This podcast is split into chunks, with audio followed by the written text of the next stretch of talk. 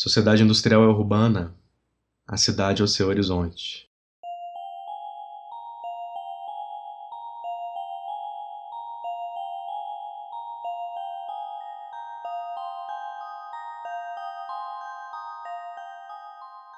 São essas frases iniciais de O Urbanismo, Utopias e Realidades. Antologia escrita por François Chouet e publicada em 1965. A sociedade industrial produziu as metrópoles, mas fracassou na ordenação desses lugares, o que não impediu que as criações dos urbanistas estivessem por toda parte. Das superquadras de Brasília às highways que cortam São Francisco. O livro de Chouet é uma crítica dos fatos, é uma crítica das ideias dedicadas a elaborar imagens da cidade futura, daqueles que se dedicaram a produzir tipos ideais de ordenamento para o espaço, possíveis de serem aplicados em qualquer agrupamento humano e dos que se dedicaram a pensar a cidade como um ambiente cultural, sendo necessário compreendê-la para que daí se possa intervir. Essas duas posturas, que Chouet chama de modelos, não se apresentam nos textos, nos projetos e realizações compilados pela autora com contraste rigoroso. Mas há algo que essas ideias têm em comum. A cidade é imaginada não como um processo, mas como um objeto, como algo reprodutível. Para Chouet, a cidade acaba assim extraída da temporalidade concreta. Torna-se, no sentido etimológico, utópica, quer dizer, de lugar nenhum. Sou Carlos Henrique de Lima e este é o segundo episódio de Palavra Cidade. Nesse programa, nossa intenção não é dar conta de todos os assuntos do livro, a ideia é tentar levantar alguns pontos de reflexão para quem quiser se aventurar nessa leitura. Sobre as ideias que circulavam na Europa no período em que o livro foi lançado, as transformações promovidas por estudantes e professores no ambiente universitário parisiense dos anos 60, sobre as viagens de Schwab e sua visita a Brasília. Para isso eu convidei a Priscila Peixoto, que foi minha colega de doutorado no ProURB e conduziu uma investigação sobre a produção intelectual da Françoise Chouet.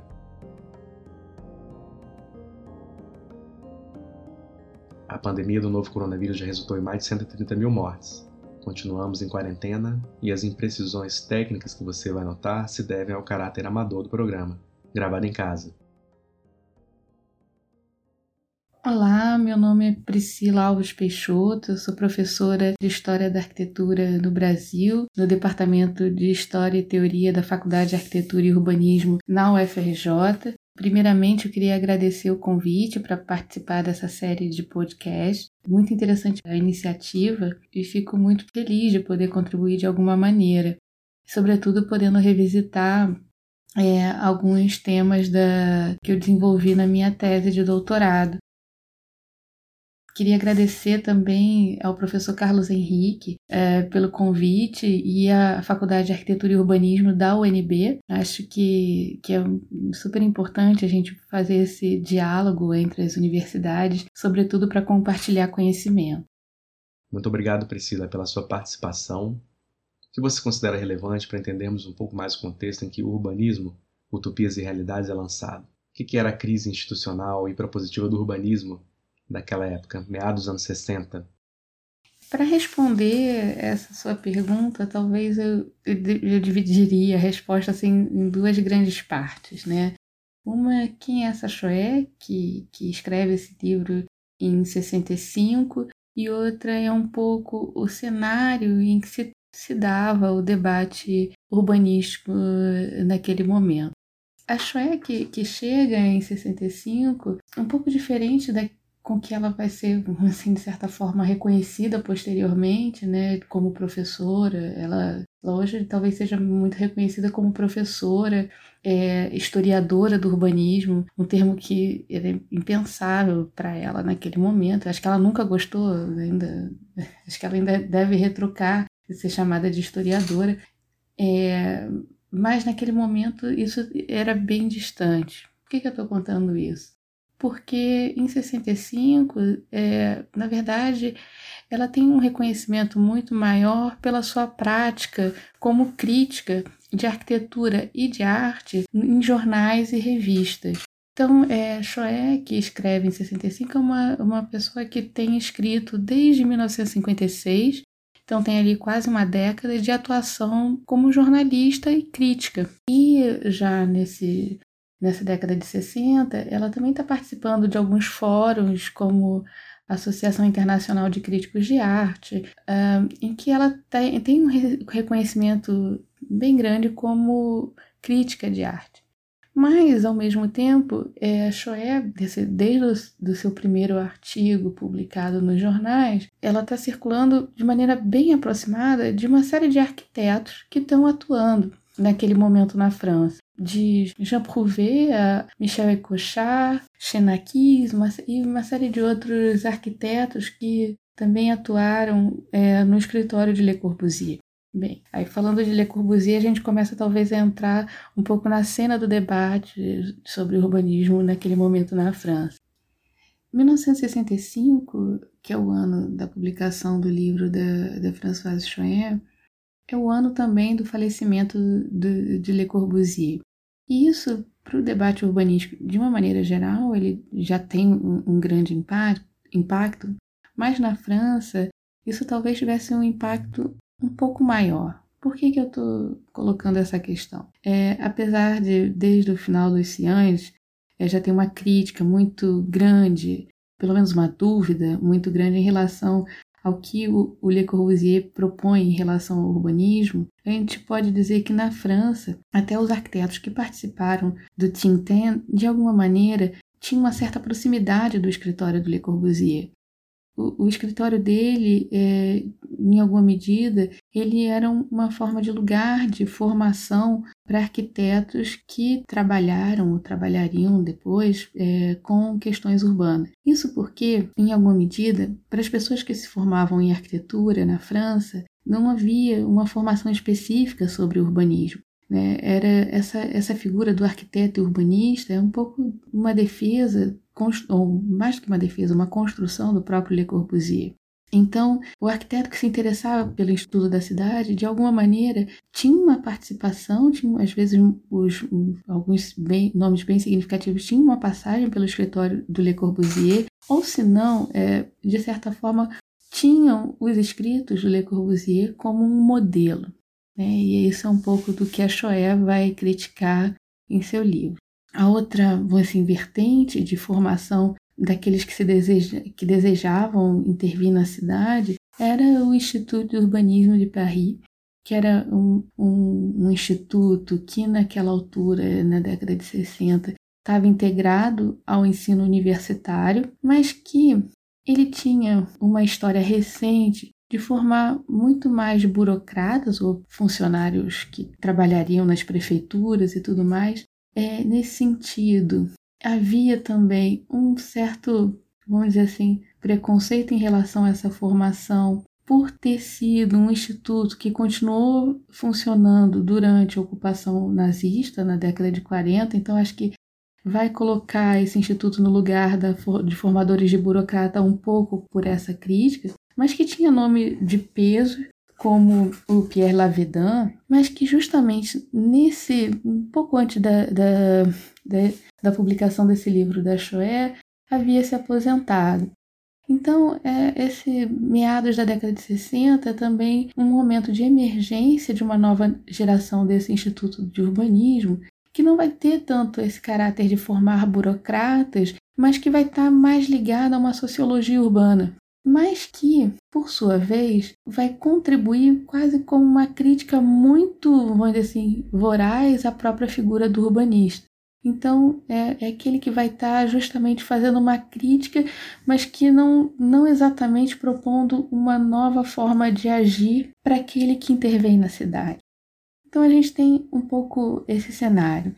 É, existem arquitetos que atuam como, é, formados dentro de uma escola com peso Beaux-Arts muito grande, que aprendem a atuar na cidade muito pelas ideias do Le Corbusier, é, ou pela até passagem pelo escritório do Le Corbusier, né, que encarna um pouco dessa figura do arquiteto urbanista, e tem urbanistas que até a década de 50 eram, eram formados mais como burocratas, apesar de ter uma, uma formação é, pluridisciplinar, vamos dizer assim, direito, sociologia, é, geografia, enfim, tem uma formação pluridisciplinar, mas que até na década de 50 eram muito mais burocratas, e que a partir da década de 60 começa a ter uma ênfase maior sobre uma sociologia urbana, mas que está fazendo uma crítica feroz à própria figura do urbanista.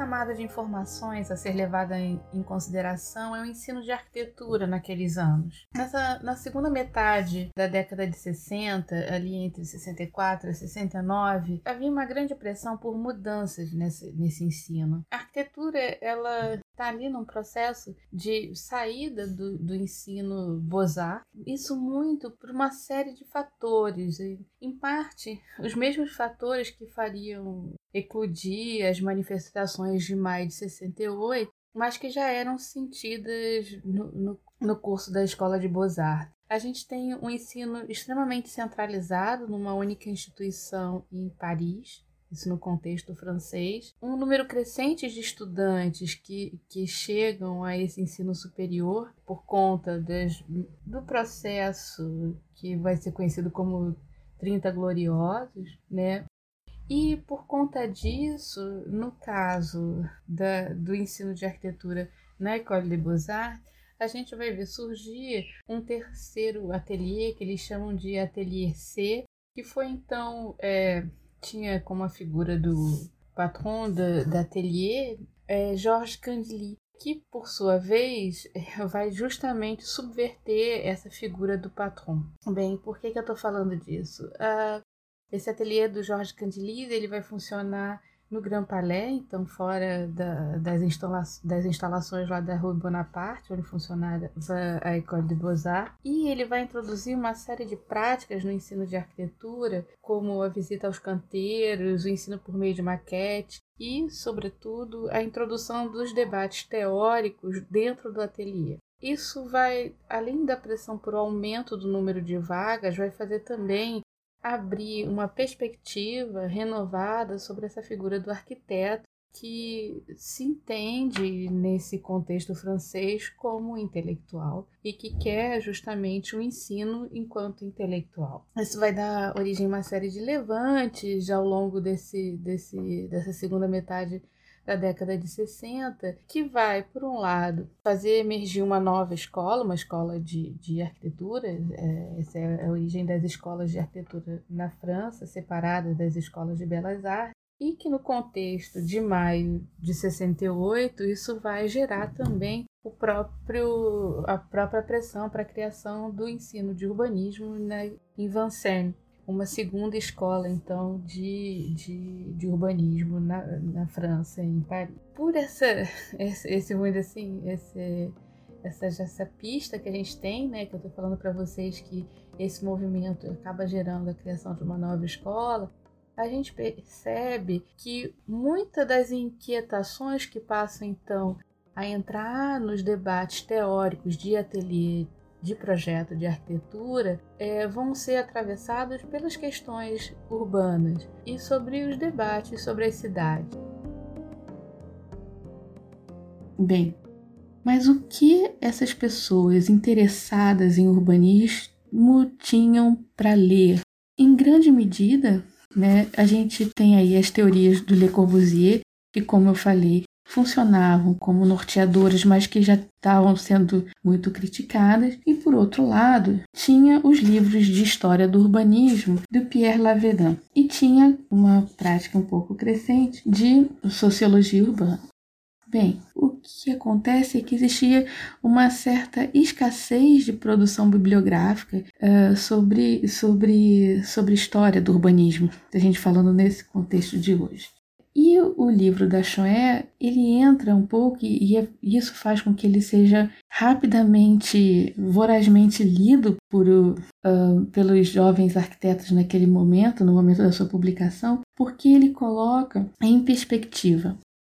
O que acontece é que o livro da Choé, então, quando ele é publicado, ele entra nesse cenário. E ele tem um pouco de uma perspectiva, ele tem uma abertura que talvez os livros que existiam antes não tinham, porque ele é uma antologia.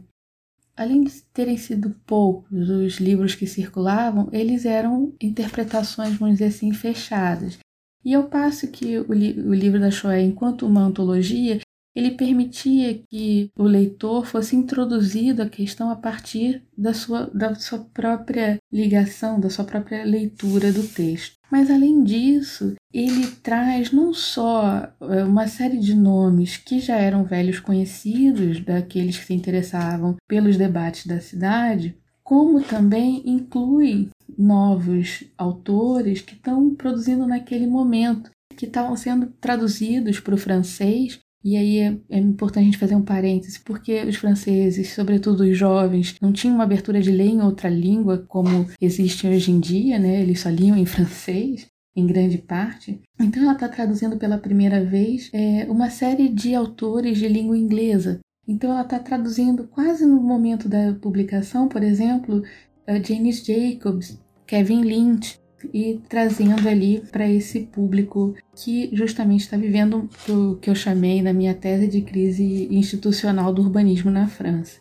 Assim, além da abertura, além dessas traduções, ela, eh, a Choé vai fazendo a sua interpretação de tentando aninhar esses autores em uma espécie de famílias intelectuais. E é isso que ela vai chamar do urbanismo progressista, urbanismo culturalista, e vai tentar, ou, ou do que ela chama de urbanismo sem modelo, ou de naturalista, enfim. E vai mostrando um pouco a genealogia né, dessa, dessas perspectivas sobre a, a construção das cidades, ou do urbano. Nome de uma sessão, um subtítulo de um capítulo da tese é Brasília nos oferece hoje a mais bela ocasião de meditar sobre o destino da cidade. Quais as impressões de Chouet sobre Brasília? O que isso representou para o pensamento da autora? É esse título, né, esse subtítulo, né, é, Brasília nos oferece hoje a mais bela ocasião de meditar sobre o destino da cidade. É um trecho do próprio de um dos artigos que a Choé escreve sobre Brasília, né, depois do seu retorno à França.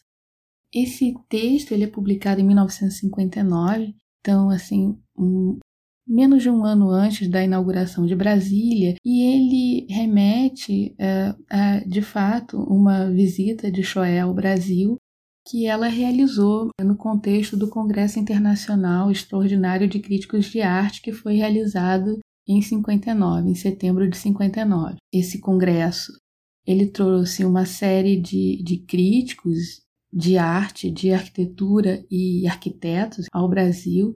É, foi um, um, evento que era da, realizado né, pela Associação Internacional de Críticos de Arte e que teve uh, grande apoio também do Ministério das Relações Exteriores daqui do Brasil. E foi um congresso itinerante, né? Ele, é, uma parte dos, dos convidados estrangeiros chegam pelo Rio de Janeiro, mas o, o congresso efetivamente começa numa Brasília ainda em obras. Bem, quem veio, né? Choé não foi a única é, a vir ao Brasil naquele momento. Na verdade, ela vem como delegada, delegada de duas revistas, é, de uma revista e um jornal é, em que ela trabalhava. Como eu falei para vocês, ela tinha uma atuação na década de 50 é, com certa relevância em, como crítica de arte e arquitetura, então ela veio como delegada do France Observateur e da Loya, primeiro um jornal, segundo uma revista de arte, é, na qual ela vai publicar sobre Brasília nos dois mas ela vem como uma delegada do, do Congresso. É, é, na verdade, vieram várias outras pessoas que naquele momento tinham até uma, um reconhecimento, uma envergadura é, até maior. Vem Charlotte Perriand, vem, vem Jean Prouvé, vem o André Bloch, que é então fundador da, da revista Architecture d'Aujourd'hui, mas todos esses como delegados, né? Nomes que vão estar mais diretamente conferencistas envolvidos diretamente na, na organização, conferencista a gente tem o Argan, a gente tem o Bruno Zev, é, foi organizado pelos críticos brasileiros, então Mário Barata, Sérgio Millier, Quirino Campo Fiorito, um nome que vai ter destaque naquele momento, o Mário Pedrosa, que, que vem Uh, ele fez uma boa parte da costura para a realização desse congresso, mas ele estava no Japão com bolsa da Unesco, enfim. Também o, o, o Niemeyer vai ter uma importante participação, ele que vai se cironear, a maior parte dessas pessoas que estão vindo. É, Lúcio Costa acompanha, mas acompanha meio, meio de fora, ele tem uma fala que não é lida por ele, é, tem umas coisas assim. Enfim, mas é um congresso relevante, vamos dizer assim, naquele momento, né? E que apresenta um pouco esse grande é, canteiro de obras. Bem, é, escreve então dois textos é, sobre essa visita, essa viagem que ela faz. Um, como eu tinha falado, para France Observateur e outro para Loyal. Tem pouca diferença entre uma e outra e outra redação. Né? É, a, a, a, revista Loyal, como uma revista de arte, é, explorou mais a questão das imagens. Enfim, não vou entrar nessa, nessa, nessa distinção aqui. Talvez é mais interessante dizer que o texto da Choé, em parte, ele reproduz trechos da fala dos conferencistas, sobretudo uma parte da, da fala do, do, do Mário Barata, que apresenta um pouco de, de Brasília, mas ela conta também da experiência dela própria, Choé. Ao, que tudo indica, ela visitou, se, se seroneada pelo Niemeyer, devia estar junto com toda a comitiva, os blocos residenciais, ela tece uma, uma série de críticas, sobretudo a questão da qualidade dos acabamentos, e também, em alguma medida, é, a, como será a vivência daqueles espaços. E talvez o que chame mais atenção, e é um pouco disso que, que resulta a, o título da sessão lá da minha tese, ela deve ter, em alguma medida, visitado a Cidade Livre, a cidade é, dos trabalhadores. E aí, a questão que ela vai levantar com essa vivência é que parece. É, uma, uma contradição para uma cabeça talvez um pouco francesa, que é existe alguma coisa na cidade livre que ela vai botar assim é, que ela não gosta do pitoresco, né? Então ela vê ali alguma coisa de pitoresco, mas que aquilo que ela vivencia ali parece cidade, tem uma dinâmica de cidade. E o que ela vê nascer é, lá no plano piloto, apesar de ser chamado cidade, ainda estava longe de ser cidade. E é um pouco é uma certa contradição, uma aparente contradição, que parece que ela vai perseguir durante algum tempo. Bem, essa experiência de Choé em Brasília, eu acho que ela vem nesse nos primeiros anos da década de 60, ela vem se talvez um, um, vértice né, de uma série de experiências de, de sair do debate sobre cidade e arte do cenário francês e alargar um pouco esse aspecto. Na década de 50, a, a Choé ela fazia uma, uma crítica que a gente podia dizer até engajada a favor dos arquitetos modernos, vamos dizer assim. E à medida que, no começo da década de 60, ela começa a circular cada vez mais, é, então acho que a primeira grande viagem que vai fazer com que ela comece a tecer uma crítica é, um pouco mais aguda em relação à, à produção dos arquitetos modernos, ou alguns desses arquitetos modernos, é a Interbal de Berlim, em que ela volta bem decepcionada, vamos dizer assim. Uma outra viagem, vamos dizer assim, é muito mais próxima ao lugar de origem da Choé, que são os arredores de Paris um pouco antes dela vir ao Brasil, ela faz uma matéria que é a primeira capa dela no, no France Observateur sobre os Grand Ensemble, uh, conjuntos habitacionais, tentando fazer uma tradução para gente aqui. A matéria é sobre a construção dos grandes conjuntos habitacionais que estão sendo implementados no, nos arredores de Paris e é onde ela vai colocar a questão que o habitar ou a habitação não é um simples abrigo. Então, isso logo depois ela vem ao Brasil e logo na sequência ela visita o Japão. No Japão, ela tem duas experiências que ela relata também nas suas críticas nos jornais e nas revistas, que é tanto é, observar que lá também estão sendo construídos grandes conjuntos habitacionais, mas ao mesmo tempo ela visita uma, as obras do, que, do grupo que ficou conhecido como Metabolistas. Enfim, são esse conjunto, e aí não é só Brasília, como você acabou me perguntando, mas esse conjunto de experiências vai fazer, eu acho que em alguma medida, que ela comece a refletir de uma maneira mais aprofundada de que essas teorias elas constroem efetivamente. As teorias do urbanismo elas constroem.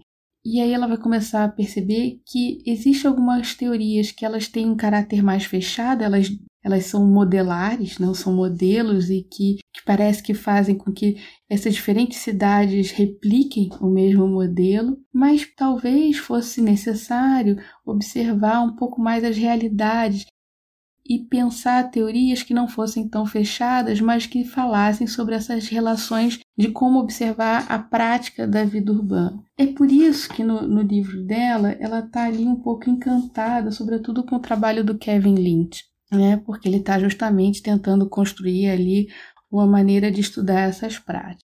Né? Isso ela não vai dar continuidade, ela vai preferir lá nos livros mais à frente dela, ela vai encontrar isso no, nos tratados do Albert. É uma, uma viagem longa, mas isso vale um outro podcast.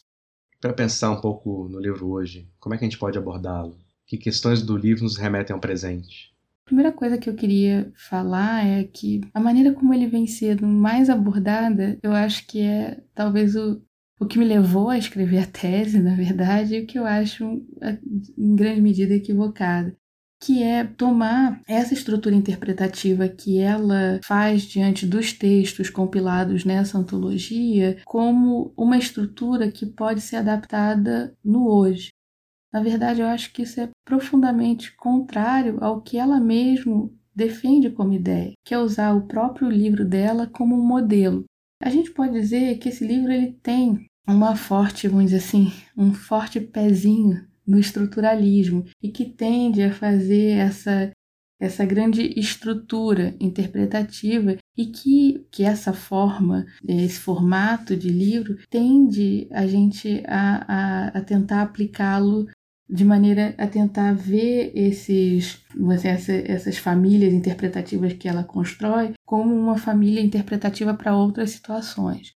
Eu acho que essa talvez seja a maneira menos prestigiosa de trabalhar com esse livro. Eu, eu acho que, na verdade, uma maneira da gente abordar ele hoje, e que seria talvez bem mais construtiva, é falar um pouco de como é que a gente interpreta as práticas presentes hoje. Como a gente olha para o que é produzido hoje e tenta construir uma interpretação e também uma crítica. Eu acho que isso ela trouxe tanto da, da, da, da atuação dela como crítica, que, é, que eu falei bastante nessa entrevista, mas também ela traz aspectos da sua formação enquanto filósofa, e de alguém que teve é, bem atenta aos cursos do Levi-Strauss. É, os cursos que ela faz com, com o Levi-Strauss é, na Maison de l'Homme e que em que ele tematiza a que ela vai depois chamar de antropologia do espaço, mas a análise que, eles fa que ele faz da, da aldeia Bororô é, vai ser algo que vai, vai atravessar uh, o olhar dela durante anos. E essa, essa, essa, esse interesse dela de então de olhar para as práticas e tentar interpretá-las, mostrando o seu processo de formação, é, eu acho que talvez seja o mais interessante e seja muito útil para a gente hoje. Acho que talvez seja o momento da gente parar para pensar o quanto estão, estamos reproduzindo modelos em vez de pensar em quais são os princípios das nossas práticas. E o que a gente concorda com o que foi feito antes da gente e o que, que a gente tem que trabalhar para mudar. Eu acho que o, o livro da Shoé me faz pensar sobre isso, sabe? É, sobre essa necessidade de interpretar e situar as práticas contemporâneas. Eu acho que esse talvez seja um caminho um pouco mais, mais interessante, não só pelo livro em si, mas sobretudo pela contribuição que a autora tem nos dado. Este foi o segundo episódio de Palavra Cidade. Queria deixar aqui então registrado mais uma vez o meu agradecimento de participar desse podcast, poder dividir com vocês um pouco da leitura. Espero ter estimulado aí a leitura de um, de um, de um clássico do urbanismo.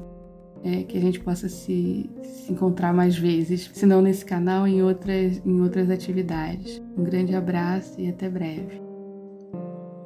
Trilha que você ouviu foi composta pelo Thales Grilo, que nos autorizou a utilizá-la nos programas. Obrigado por escutar até aqui e até a próxima.